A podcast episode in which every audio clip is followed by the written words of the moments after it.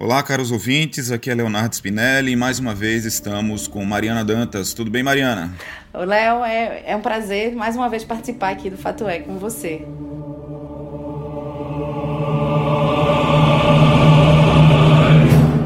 Legal, a gente espera aí que todo mundo esteja bem em casa, né? Que eu tava pensando, inclusive, que a gente não deve esquecer dos amigos, né? Pra gente ligar aí, principalmente para aquela galera que, tá, que mora sozinha, né? Esse pessoal aí tá precisando de palavras de carinho, né? De palavras de amizade, né?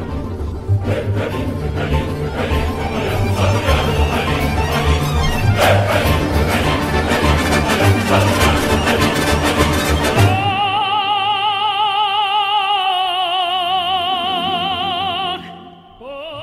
verdade, os avós também, né? É, minha, eu tenho um ritual aqui em casa.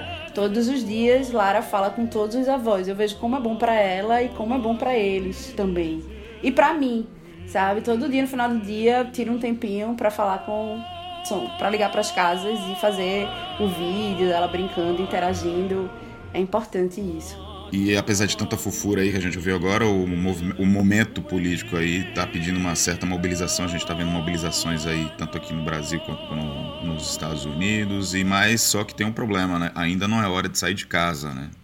Pois é, Léo, é um movimento que está ganhando mais força, muito mais forte nas redes sociais, né? Aqui no país, no, nos Estados Unidos tem muita gente indo na rua é, a motivação lá contra o racismo. Aqui as motivações também tem protestos em relação ao racismo, mas é, é, a motivação política contra o governo Bolsonaro e a favor do governo Bolsonaro é bem mais forte. Mas a gente vê poucas pessoas nas ruas, né? Só mais os apoiadores de Bolsonaro e teve um movimento. Os mais radicais, é, né? Motivado pelas torcidas, é, os mais radicais, motivado pelas torcidas também de São Paulo, mas aqui é muito mais forte ainda no então, virtual. Uh, mas falando nisso, a gente está escutando aí ao fundo Kalinka, que é uma, é uma música, é uma, na minha opinião, muito bonita, é uma música tradicional russa, né? E que ela está sendo executada pelo coral do Exército Vermelho e é uma música assim que foi usada durante o regime comunista lá nos anos 30 por aí e foi amplamente utilizada pela propaganda de Stalin, né?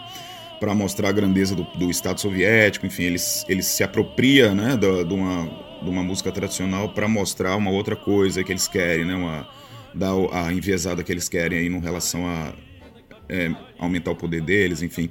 E são esse tipo de, de prática, né, na verdade, esse tipo de propaganda é uma técnica que usar elementos populares, né, é para se dizer a favor do povo, até hoje, né, como a gente pode ver aí nessas coisas aí que Bolsonaro vem utilizando é utilizado até hoje, ou seja, nunca morreu. E até a bandeira aliás, da, do Brasil, se a gente se apropria, o movimento os bolsonaristas se apropriaram da camisa. A bandeira, mas mais a camisa da seleção brasileira, né, que é. querendo ou não é, é, se apropriou e os outros símbolos, né, também como é, teve a polêmica na, na, que, que também disse que foi que motivou os movimentos. Agora estamos juntos que é, foi a bandeira ucraniana, que na verdade foi uma apropriação de um movimento de direita da Ucrânia, né, que a bandeira era do século XVI dos ucranianos, que significava terra e sangue, e era, era, era uma bandeira do exército ucraniano. Depois foi durante também, acho que no século XX, é, voltaram a usar a, a bandeira, mas não era uma, uma bandeira de extrema direita e que foi apropriada. Essa bandeira para o movimento extrema direita da Ucrânia. E que os, os apoiadores de Bolsonaro usaram a bandeira e foi bem polêmico agora, né? No, no... É, o, o, o, os grupos radicais eles se apropriam né, de, de, dos símbolos, né? A gente pode também você falou aí do, do, do, pessoal da torcida organizada do, do, Corinthians, que eles se autodenominam antifas, né? Tem uma galera lá que uhum. se autodenomina antifa, né? Ou seja, antifascistas. Eles também, esse pessoal, os antifas, eles são de extrema esquerda e eles também estão se apropriando de, uma, de um movimento. Quem, quem é fascista? Ninguém, na, em sã consciência, hoje em dia, pode se chamar de fascista, né? Ou é fascista por convicção. O cara deve ter algum parafuso a menos, né? Mas enfim, ninguém é, todo mundo é antifascista, então eles estão se apropriando também para é, usar para de, de, violência, muitas vezes eles usam de violência mesmo, de, de depredação, é, mas por enquanto enfim, aqui, e não são é, democráticos, né? Isso que, que, é importante. colocar. É, mas a gente, assim, pra gente... variar, a gente macaqueia um pouquinho os Estados Unidos. Os antifas, esse negócio aí veio dos Estados Unidos. É, mas, aqui, mas foi criado dizem aqui. que a maioria dos movimentos lá, dos, que, da, da, das pessoas que carregam a bandeira antifascista e tal, não é violento, assim, tem infiltrados, ou são, é uma minoria. Sim, quem, é, quem né? é fascista, né? Você não, em sã consciência, né? a não ser que você seja doido. Não, mas tem uns Todo mundo é antifascista, tem, mas ele, é isso que eu tô que dizendo. Se, se apropriam, tem o pessoal é, da direita que se apropria e tem o pessoal da esquerda que se apropria também de, de coisas, né? Entendi. É um, são os dois lados. E é essa a questão que eu coloquei, a, a que a gente foi até um, um, um objeto de discussão entre a gente, a Kalinka, essa música. Porque a, o, a estética, tanto da União Soviética quanto a Alemanha nazista, ou seja, são dois extremos aí da, ideológicos, né, um da extrema esquerda e outro da esquerda, eles tinham a mesma estratégia é, de propaganda, né? Quer dizer, é, e, estética até, né? São dois, dois sistemas autoritários que se usam de coisas populares, que se apropriam de, de, de de símbolos, né, para tentar passar a mensagem que eles querem passar e que, que eles acham que as pessoas têm que aceitar, né?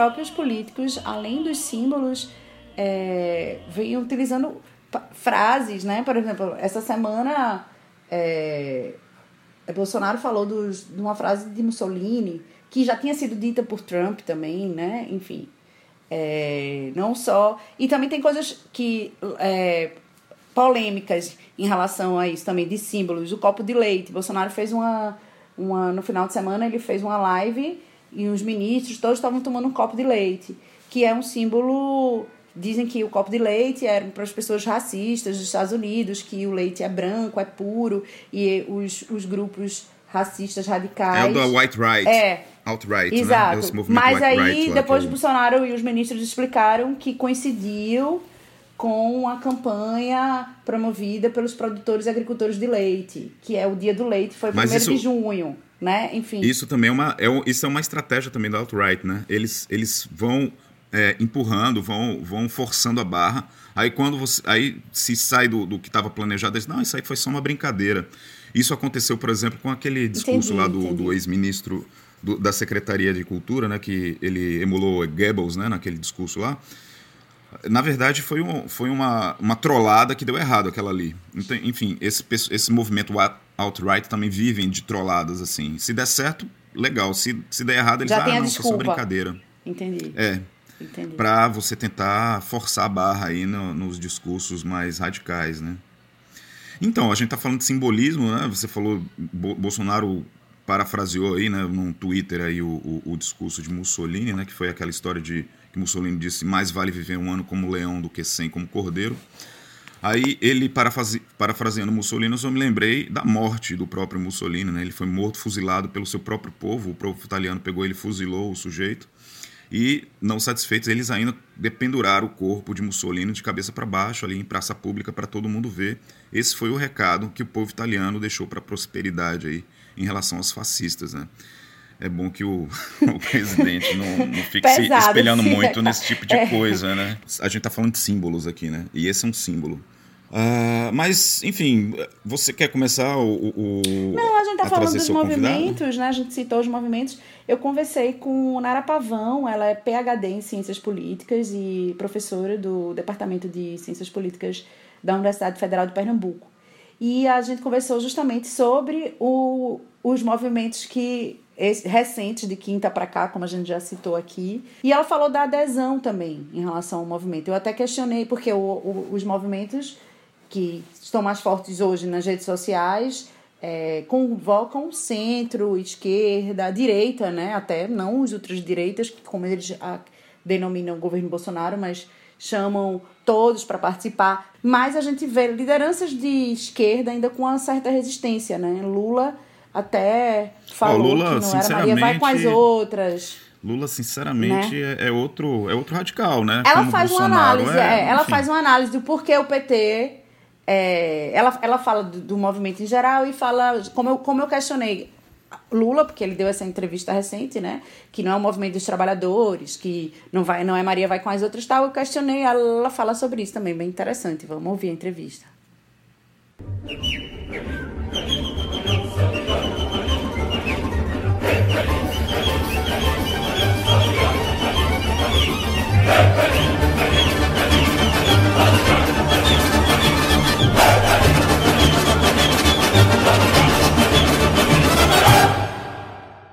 Olá, Nara, muito obrigada por você estar participando aqui do Fato É para discutir esse assunto sobre os novos os movimentos que vêm surgindo essa semana contra o governo Bolsonaro.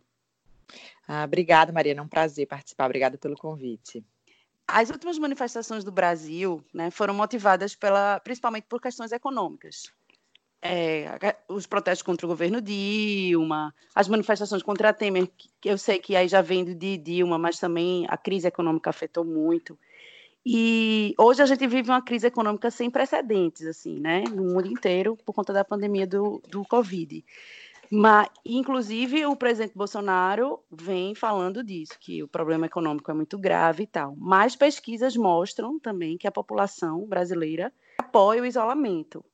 Né? Então, assim, eu fiz esse arrudeio todo para saber a sua opinião. Que se desta vez, apesar da gente viver uma crise gigantesca, né, esse crescimento da, da, de, de, movimentos contra o governo Bolsonaro são motivados principalmente por fatores políticos, dessa vez. Quer dizer, a economia não é uma protagonista nesse, nesses uhum. movimentos. Eu não descarto os fatores econômicos, não. Acho que eles são sim importantes. Eles eh, sempre são importantes para a mobilização, né? Um do, é, é, uma das questões que mais mobiliza as pessoas é, é, a questão econômica. Então, nesse caso, também é. é, é as pessoas estão. Mas é, é, o protagonista ou a questão de, da, da, movimentação política hoje em relação, por exemplo, ao que o governo vem falando de apoiar movimentos que defendem o fechamento do STF, e, sim, sim. E é... Eu acho que isso é o gatilho, né? Essa, vamos dizer, essa oposição que Bolsonaro está fazendo à democracia e esse, esse ataque uhum. é, que deixou de ser velado, né? um ataque muito direto à democracia e a princípios democráticos, né? Eu acho que isso é o que está desencadeando é, essas manifestações. Né? Até porque, por exemplo, essa, essa manifestação mais recente, né? Antifascista, por exemplo, ela uhum. é uma uhum. resposta direta a a esse, a esse ataque né, que o governo Bolsonaro tem, tem, tem feito a princípios democráticos e à democracia. Então, é, não, os fatores econômicos eu não acho que eles são protagonistas, não. Eu acho que o que desencadeia, é, o que está fazendo, o que está causando essa mobilização são fatores políticos, mas é, o fato da gente estar num momento de crise econômica é, dá mais gás, né, dá mais fôlego às manifestações. Isso daí a gente sempre, sempre observa, né, que, por exemplo, se a gente estivesse em pleno desenvolvimento econômico, se a economia uhum. estivesse prosperando muito, provavelmente a gente não estaria vendo tanta adesão a esses movimentos, é, é, é, a essas mobilizações. Né? É, e em falar em adesão, né, você que acompanha de perto a, a política, esse, o movimento, esse Estamos Juntos, que surgiu no sábado, somos 70%, Sim. todos se denominam apartidários, vamos unir o centro, a esquerda, né, a direita, já que o governo é, é eles acusam o governo de ser ultradireitista, enfim. É, e a esquerda, e você vê o um movimento que tem a assinatura de Lobão, de Lobão e Caetano, né, que vinham uhum. se enfrentando, então tem é, artistas e tal de esquerda, mas a gente não vê ainda políticos de esquerda. Por exemplo, Fernando Sim. Henrique, centro-direita, Luciano Huck já assinaram. Lula disse agora que não vai, não é Maria vai com as outras. Né? Você vê uma resistência sim. do político de esquerda e, e a esquerda que sempre vem sendo acusada de morna, né? É, durante Sim. todo o governo Bolsonaro. O que você atribui isso? Veja, eu acho que a gente tem que separar um pouco as coisas. Eu não acho que é uma recusa da esquerda em geral. Eu acho que, de fato, é um movimento certo. que é, é, é, muito difícil a gente entender a adesão ao movimento, porque a adesão até então ela tem sido virtual, né? Ela tem sido uma adesão é, online, porque, enfim, é, é, é como as manifestações estão é, ganhando fôlego hoje em dia. Então, por exemplo, o fato de Lobão e Caetano, que são pessoas com uhum. posicionamentos distintos, terem aderido à movimentação, não quer dizer que essa adesão adesão ela é que, que a gente observa essa adesão em massa, né? Por exemplo, de pessoas muito diferentes. Eu acho que é um movimento que é, é em geral, liderado pelo, pelo, é, é, pela, pela centro, centro, centro-esquerda, né? Até porque o centro inicialmente apoia Bolsonaro, mas depois esvaziou ali o governo Bolsonaro, né? Inclusive a própria direita esvaziou o governo Bolsonaro, né? O governo Bolsonaro. É que agora ele acenou para o centrão, né? Novamente. Isso, né? acenou para o centrão é, institucionalmente, né? Ou seja, é uhum. é, o centrão é, ele existe no Congresso, né? Um grupo de partidos ali que dá sustentação política a, a alguns governos e a todos os governos até então. Quem uhum. perde a adesão do centrão na política, no Congresso, perde a governabilidade. Então, o que esse aceno que Bolsonaro fez foi um aceno é, institucional, né? E uma adesão institucional. Isso não quer dizer que é, as pessoas de centro no Brasil apoiam o governo Bolsonaro. Não, o governo Bolsonaro ele é uhum. é apoiado pela extrema direita. É, até as pessoas que se é, consideram de direita, que são pessoas de direita e são liberais, em geral, têm esvaziado o governo, têm saído do, do governo. Então, pensando, uhum. por exemplo, é, é, na, no que é, a adesão de Caetano e Lobão, por exemplo, significa, significa que eles são, eles são, a gente diz que eles são elites, né? São, são pessoas, são formadores de uhum. opinião, são pessoas uhum. famosas, são. Isso não quer dizer que pessoas como eles, mas que não, não têm essa visibilidade deles, é, têm também aderido da, da mesma forma ao movimento. É, então é difícil entender a adesão geral que, que esse movimento exige, né? Que esse, que esse movimento está tendo. Com relação a Lula, eu diria que é menos uma que ele esse, essa, essa, esse uhum. ele está hesitando, né, de, de aderir ao movimento. É, isso é, eu acho que não representa uma. Ele não representa a esquerda em geral nesse, nesse momento. Eu acho que o Lula representa o PT e um posicionamento muito específico do PT, do partido, que é um partido que tem grande popularidade, é o principal partido político no Brasil. Sempre foi, uhum. né? Tem sido há 30 uhum. anos e continua sendo a principal força partidária no Brasil. Então o PT sempre tem muita dificuldade em fazer aliança, em parte porque Entendi. não precisa muito, né? É, chegou ao segundo turno nas eleições de 2018, mesmo depois da Lava Jato, mesmo depois de tudo. Então, é um Apesar, mas, a, mas a, tem uma rejeição gigantesca hoje também, né? Tem uma assim, rejeição gigantesca que só comprova o quão importante o partido é, né? É, então, o PT ele é, ele é estruturante da política brasileira porque ele inspira um partidarismo de em torno de 25% da população, 20, 25%, é, um partidarismo que a gente diz que não é um partidarismo muito forte, não. Ele, é, são pessoas que simpatizam mais ou menos com o partido. Então é muito forte uhum. o que uhum. votam com, com o partido. Inspira partidarismo e inspira partidarismo negativo também. Um partido desse, é, com essas características, e que chegou ao segundo turno e que tem naturalmente muita dificuldade em fazer, em aderir a esses movimentos suprapartidários, porque não quer se colocar como suprapartidário, porque é um partido que importa ainda. Então, é, enquanto cientista política, assim, observando de forma mais fria, eu uhum. acho que uhum. faz sentido. Bolsonaro teve um, antes da, no período eleitoral, Bolsonaro teve um movimento oposicionista muito forte, que também começou suprapartidário, que foram motivado pela, como iniciou pelas mulheres, o ele não, Sim. né, que tomou as ruas do país inteiro e o movimento enfraqueceu. E agora vem essa nova onda de movimentos. De acordo com tudo que vem acontecendo, se esse movimento realmente vai desencadear ou para uma saída ou para um recuo forte de Bolsonaro, na sua opinião?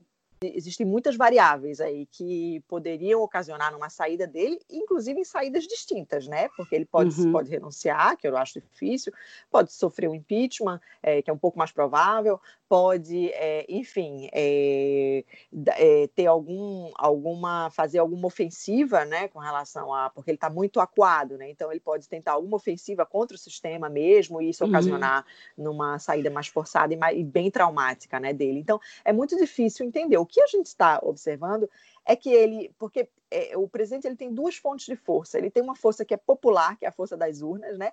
Mas uhum. ele também tem uma força ali dentro do sistema político, né? De construir uma governabilidade, uma coalizão e conseguir se blindar a despeito das ruas, vamos dizer, a despeito do clamor popular.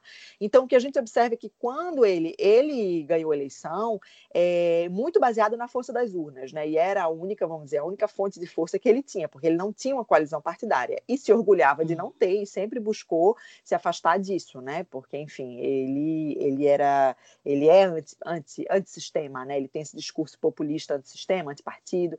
O que a gente uhum. observa é que quando ele vai perdendo a força das urnas, né? Das, das, das, das ruas, quando ele vai é, perdendo grande parte da, da direita ali que votou nele, que se arrependeu e que, uhum. enfim, hoje em dia se opõe a ele, ele foi construindo essa coalizão com o Centrão, né? Que é uma coalizão que é, garante, pelo menos temporariamente, uma certa estabilidade do, do governo dele. Agora também o Centrão é, não é confiável, né? A gente e sabe que, disso, a gente observa. E que é é, e que era um discurso que, que ele fazia que ele não ia se alinhar com o Centrão, enfim. Exatamente. É uma coisa mas que é um, quem é votou um... nele não concorda, né? Não também concorda, tem... mas também quem, quem não concorda, eu acho que já pulou fora do barco, né? Eu fico pensando que o uhum. que mais que Bolsonaro precisa fazer para perder a adesão. É, Nara, muito obrigada, viu, pela sua participação aqui no Fato É, bem esclarecedora. E um beijo grande. Legal, Mariana, legal a sua conversa com a Nara Pavão. É, logo no início você falou do vocês falaram da crise, a crise econômica também, né? Ela estimula esse tipo de, é, esse tipo de, de, manifestações e tal. E, e, eu me lembrei justamente, foi até o, o Celso de Mello, né? O, o, ministro do STF, ele lembrou né, da República de Weimar, né? É, numa, recentemente, e, e, justamente isso, assim, quer dizer, o, a República de Weimar, uma das coisas que fez ela cair, quer dizer, e, e, e o Adolf Hitler tomar o poder de, com força na, na Alemanha foi justamente a crise econômica, né? E, que vivia a Alemanha naquela época e que veio também humilhada, vamos dizer assim, do, depois da, da Primeira Guerra Mundial. Então foi o, o terreno fértil aí, perfeito para a subida dele no poder e conquistar o, o povo lá alemão com aquele discurso mais radical. E e justamente por isso, né, quer dizer, eu trouxe o Jader Tashlitsky, ele é professor de História Judaica e coordenador de comunicação da Federação Israelita de Pernambuco. Eu resolvi falar com ele porque é, esse, o, o, governo Bolsonaro tem sinais trocados aí, né, com relação a, a, a tanto ao nazismo quanto aos judeus, né? Você vê que em algumas manifestações tem a bandeira lá é, de Israel, e em outras eles fazem referências nazistas. É verdade. E os judeus, como a gente sabe, né, foi um, é, um, é um povo que tem o que contar em relação a essa questão de perseguição e de e, e, e sofrimento em relação a, a, governos totalitários. Né? Vamos ouvir o Jader, ele vai se apresentar para a gente. Olá, Leonardo. Olá, ouvintes de O Fato É. é meu nome é Jader Tashlitsky. Eu sou professor de História Judaica e Cultura Judaica coordenador de comunicação da Federação Israelita de Pernambuco e também coordeno os estudos judaicos no Colégio Israelita Moisés Schwartz. Dou assessoria, formação, capacitação aos mediadores do Museu Sinagoga Carral do Sul Israel, a primeira sinagoga das Américas.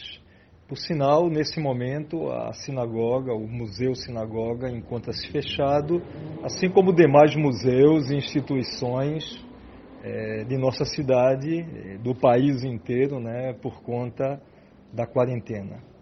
Então, Jader, obrigado por participar aqui conosco do Fato é. é a minha primeira pergunta para você é saber de como a comunidade judaica né, vê os sinais trocados aí do governo Bolsonaro, né, que usa simbologia nazista, de fascismo até também, e também usa a bandeira de Israel em eventos públicos. São duas questões importantes, Leonardo, que você levanta. Em relação à questão da simbologia nazista ou analogias com o regime nazista que vem se registrando com uma certa recorrência, é algo que realmente preocupa. Né? Inclusive, a CONIB, a Confederação Israelita do Brasil, ela tem sempre se posicionado é, a cada momento em que fatos como esse vêm ocorrendo. Por exemplo, o ex-ministro da Cultura, que utilizou é, textos, né, utilizou algo de muito próximo a, ao discurso de Goebbels, né, chefe da propaganda nazista, que redundou em sua imediata demissão à época. Agora, o ministro da Educação faz um paralelo inconcebível do, da operação que houve há poucos dias relativo à, à questão das fake news, comparando com a Noite dos Kristallnacht, que aconteceu em 1938 que foi um episódio marcante, emblemático em relação a toda a política nazista que redundou no extermínio de 6 milhões de judeus durante a Segunda Guerra Mundial. A Kristallnacht foi um ataque deliberado contra as sinagogas e contra os estabelecimentos comerciais judaicos na Alemanha, na Áustria, nos sudetos tchecos, que durante aquela noite terminou ocasionando centenas de mortos, milhares de deportados para campos de concentração, centenas de sinagogas incendiadas, saques, e comparar isso com, com uma operação que foi chancelada pelo Poder Legislativo, sem querer entrar no mérito agora, mas dentro de um regime democrático que nós vivemos aqui no Brasil, foi algo completamente descabido. Então, esse é um ponto que tem causado preocupação e esperamos que não continue se repetindo episódios como esses.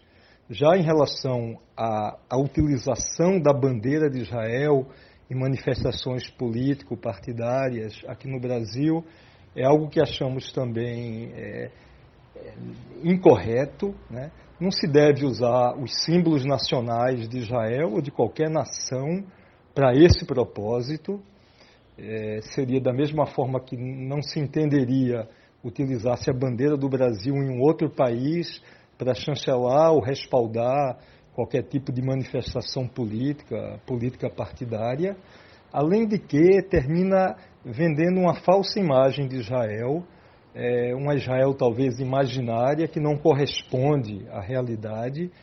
Israel é um país extremamente democrático, é, onde há a separação dos poderes, liberdade de imprensa, onde se valoriza todos os segmentos. É, com um exemplo, a comunidade LGBT em Israel tem uma representatividade muito grande. Então, quando se procura vincular um símbolo nacional de Israel a, um conceito, a conceitos reacionários, é algo que é bastante descabido. Eu gostaria apenas de corrigir, quando falei da operação das fake news, falei em poder legislativo e ficou na minha cabeça que foi um equívoco, é, poder judiciário. Jader, é, Mariana até lembrou né, que nesse final de semana né, um rapaz aí com a bandeira da Ucrânia, né, trazendo aquele ressignificado aí da, da bandeira, com, é, que seria contra os judeus aí, e, e na Ucrânia, né, os judeus tanto sofreram com os fascistas como com os com os comunistas também, né? É, e como é o senhor vê o uso dessa bandeira, né? Apesar de que o embaixador da, da Ucrânia fala que não tem muito a ver, mas de alguma forma ela sim remete àquele discurso lá do solo e sangue, né, que é usado pelos extremistas brancos, supremacistas brancos dos Estados Unidos, né, em manifestações aí emulando a estética também da Ku Klux Klan que a gente teve aqui também nesse final de semana, né, o pessoal com aquelas tochas lá, uma coisa bem macabra, enfim. Mas como é que o senhor vê essa ressignificação dos símbolos? Creio que ninguém mais do que o povo judeu é, tem um histórico um aprendizado de sofrimento ao viver sob regimes autoritários, totalitários, racistas, discriminadores. Então, ao longo da história, o povo judeu foi aprendendo o valor da democracia, o valor da liberdade, o valor do respeito à diversidade. Então, qualquer símbolo que represente, que esteja vinculado a uma manifestação fascista, uma manifestação racista, obviamente será sempre repudiado. Particularmente em relação a essa bandeira, sabe-se que ela vem das origens do movimento nacional ucraniano. Falamos do século XVII, 1648, quando houve uma revolta de cossacos liderada por Chmelnytsky, que terminou ocasionando a morte de centenas de milhares de judeus, aldeias devastadas, é uma coisa terrível. Naquela época o, havia uma idade de ouro do judaísmo na Polônia, que foi completamente dizimada. Então, é, vemos com muita preocupação e, como lhe disse, os judeus aprenderam o valor, o que significa viver em sociedades em que impera a lei, impera o respeito a todos, a sua cidadania, independente de seu credo, de suas convicções políticas, de suas origens. Professor Jader, obrigado aí pelas suas respostas. Muito legal a gente conhecer um pouquinho mais da história aí do povo judeu, esse povo que tem muito a ensinar para a gente em termos de democracia, em termos de convivência e, e também de tolerância, né? Quer dizer, é um povo que realmente, desde os dos primórdios, para quem é cristão, desde os primórdios ele ensina, né, para a gente, todas as culturas aí, assim como também os, o povo, o povo islâmico, né? Apesar de que ainda há muita radicalização e, e coisa que o, os judeus já, já de alguma forma superaram essa, essa visão mais radical aí da, da visão religiosa. E, enfim, os judeus têm muito a ensinar para a gente. Obrigado, professor. Uh, e é isso, né, Mary? A gente conversou aí sobre simbologia, sobre esses simbolismos aí que estão sendo é, ressignificados, a gente tem que ter cuidado né, com todos os discursos de qualquer extremidade, né, porque o, o mais importante é a democracia. É isso, como né? você falou, é, tudo em prol da democracia, qualquer ditadura, seja de extrema direita, de esquerda, é péssimo. E qualquer comportamento autoritário ou gestos que demonstrem isso, como apoiar movimentos que pedem o fechamento do STF, enfim, isso precisa ser combatido mesmo para que a nossa democracia continue forte, né?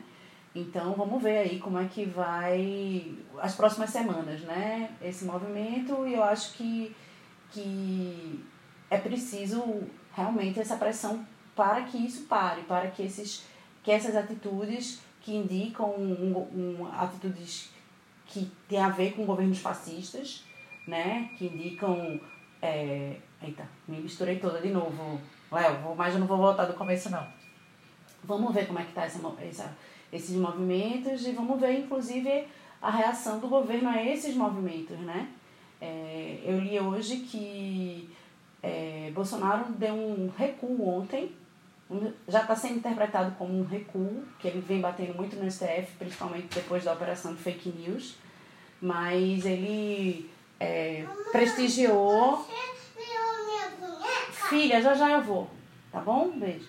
É, ele prestigiou, deixa que vou voltar, é, já, muitos estão vendo já eu, é, como um recuo de Bolsonaro ele ter prestigiado, prestigiado virtualmente, né, por videoconferência, a posse de Alexandre Moraes no, no TSE, né, que ele vinha muito crítico de Alexandre Moraes, desde que ele barrou lá a nomeação, desculpa o nome fugiu, da Polícia Federal e de, o nome do é, exato. Ramagem. E depois, com a operação de combate ao fake news, que atingiu muitos bolsonaristas, né?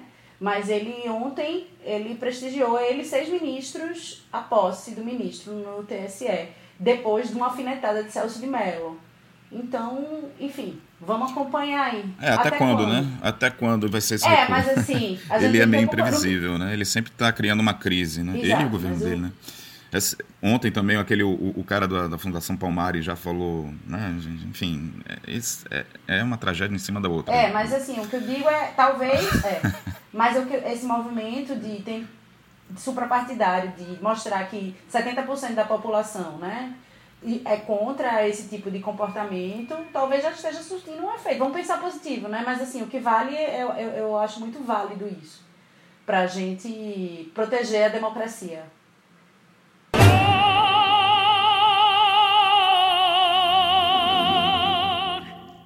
É legal. O, só para finalizar, o Eduardo Bolsonaro, né, tweetou essa semana aí uma frase que ele atribuiu a Winston Churchill, que não é de Winston Churchill. E eu vou aqui arriscar uma também. Agora, eu acho que essa ele falou mesmo. que ele disse que democracia seria o pior dos regimes fora todos os outros, né? Quer dizer, não é perfeito, mas é, é o melhor, né? Mas, enfim, a gente, quando na democracia, de alguma forma consegue conviver com as diferenças. É e a maioria, no caso, teria que ser respeitada. Na maioria agora são 70%, né? Não os 300 lá de Brasília, pois meu é. Deus do céu, que pois é, desgraça aqui. Que é né? aquilo, né? Enfim, é isso, Léo. Foi um prazer participar novamente do Fato, e conte comigo aí para as próximas, quando sempre que precisar. Vamos lá, Mari. Vamos para mais um fight na semana que vem. tá certo. Um beijo. Tchau.